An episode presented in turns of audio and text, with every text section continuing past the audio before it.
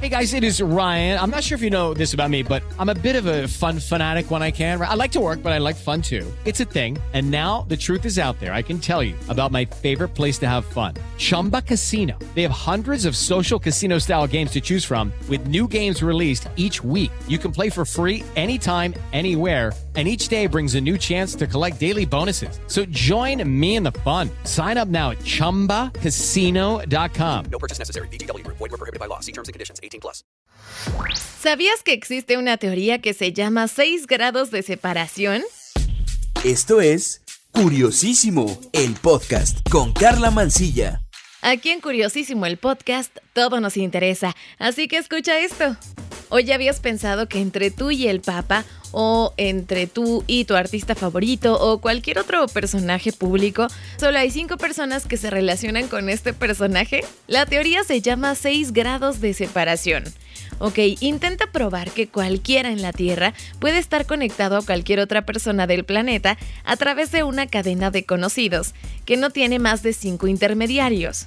La teoría sostiene que dos personas de cualquier parte del mundo pueden estar conectadas a través de cinco personas que hacen de puntos de unión.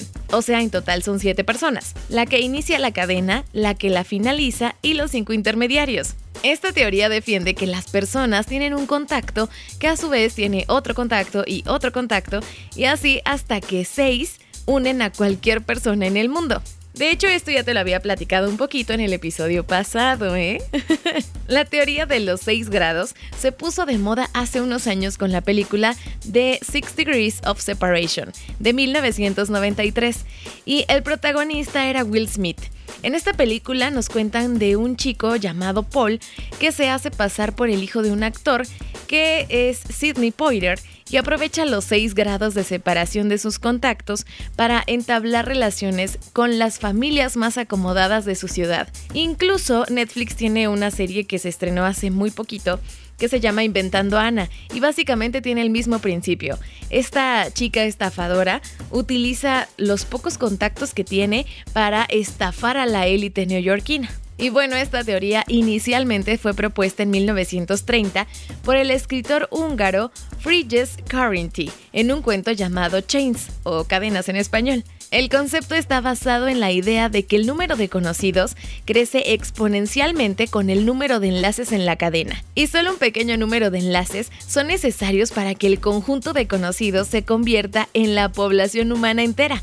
Esta teoría también aparece en el libro Six Degrees, The Science of a Connected Age, del sociólogo Duncan Watts, y que asegura que es posible acceder a cualquier persona del planeta en tan solo seis saltos. En 1967, el psicólogo estadounidense Stanley Milgram ideó una nueva manera de probar la teoría, que él llamó el problema del pequeño mundo. Este experimento de Milgram consistió en la selección al azar de varios destinatarios del medio oeste estadounidense que deberían de entregar un envío a un desconocido en Massachusetts a miles de kilómetros de distancia. El problema era que solo tenían unos datos básicos del destinatario, solamente el nombre, la ubicación genérica sin un dato exacto y la ocupación del destinatario. Con esta información, el objetivo para los que iniciaron la cadena era sencillo, entregar la tarjeta a quienes ellos creyeran que podía estar relacionado con el destinatario, siempre que se cumpliera la condición de tratarse de personas que se conocían directamente. A la persona que le llegara tendría que hacer lo mismo y así sucesivamente hasta que el paquete fuera entregado en persona al destinatario final. De los 64 casos en las que las tarjetas llegaron a sus destinatarios, la longitud promedio de la cadena de conexiones estaba entre 5 y 6 personas. Lo innovador de esta investigación fue la revelación de que la sociedad humana es una red social que presenta la que se dominó entonces estructura del mundo pequeño y está caracterizada por interconexiones que son mucho más cortas de las que se esperaban. Evidentemente, cuantos más pasos haya que dar, más lejana será la conexión entre dos personas y es mucho más difícil la comunicación.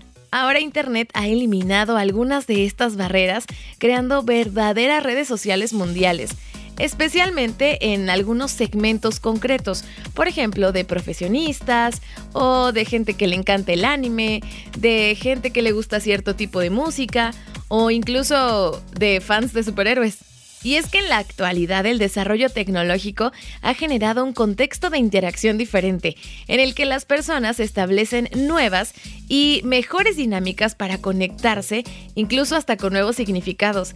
Y es que entre estas mismas redes se produce una especie de comunicación efectiva y la tecnología lo ayuda. Ok, aunque haya mayor nivel de participantes, eh, lo que sucede ahora es que la propia audiencia es la que crea, la que produce y la que distribuye sus mensajes. Por ejemplo, en redes sociales como Facebook o Meta, es un buen sitio donde se puede probar esta aplicación de la teoría de los seis grados. Y esto evidentemente a través de la conexión de sus usuarios o de la cantidad de me gusta eh, con algún tipo específico de publicación. Esta dinámica nueva puede reducir la separación entre muchos individuos de una forma considerable. Y es que pensemos, por ejemplo, que el presidente de Canadá ya tiene más de un millón de amigos en Facebook, lo cual delimita mucho las posibilidades de conexión entre personas. Es mucho más fácil buscar un contacto con una persona que lo conoce entre un millón de amigos que entre la población del mundo entero. Lo cierto es que también existen muchos estudios y experimentos al respecto.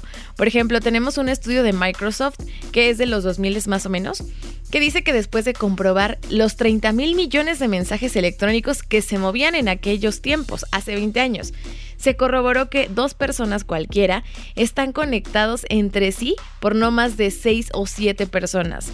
Ahora la cantidad de millones aumentó al triple, entonces los grados disminuyeron, a veces son solo cuatro. Existe también otro estudio de la Universidad de Milán que asegura que la distancia entre dos personas de cualquier lugar del mundo se reduce a tan solo 4.74 pasos. Y es que este estudio asegura que la tendencia es que según aumentan los usuarios de redes sociales, el número de pasos del proceso disminuye y evidentemente ha sucedido. Lo que pasa es que se limita todo a un mismo país, a un grupo con ciertas afinidades. Y esto hace que el proceso se pueda completar con tan solo tres pasos. Bueno, cuatro si contamos al usuario que inicia el proceso. Bueno, y si te gustó mucho esta teoría, checa la película Six Degrees of Separation de 1993 y también date una vuelta en esta serie que se llama Inventando Ana. Oye, y por supuesto esta teoría no aplica solo para Facebook, porque pues no es la única red social, aunque también hay otro tipo de contenidos, por ejemplo Instagram y TikTok, que siguen siendo parte de estos 6 grados de separación. Así que deseo que encuentres muy pronto el contacto de tu crush o de tu artista favorito y por favor síguelo.